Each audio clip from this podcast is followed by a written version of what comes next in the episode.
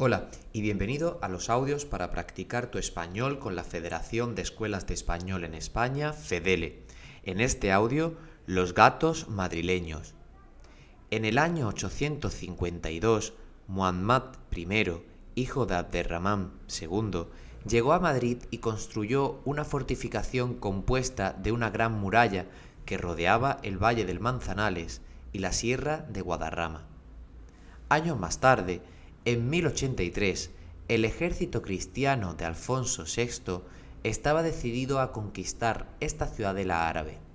En plena toma de la actual Madrid, un ágil soldado tomó la determinación de escalar la gran muralla que medía 12 metros de altura. Para ir avanzando, el muchacho se ayudó con una daga que iba hincando entre los huecos de las piedras. Era tal su destreza Alfonso VI dijo en voz alta, parece un gato. Una vez en la cima, el soldado cambió la bandera árabe por la cristiana. Esta fue la señal para que la tropa comenzara a tomar la ciudad.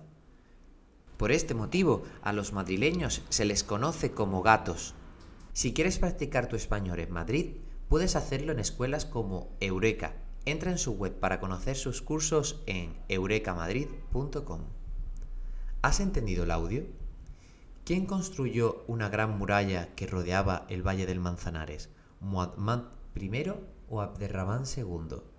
¿Quién quería conquistar la ciudadera? ¿Alfonso III o Alfonso VI?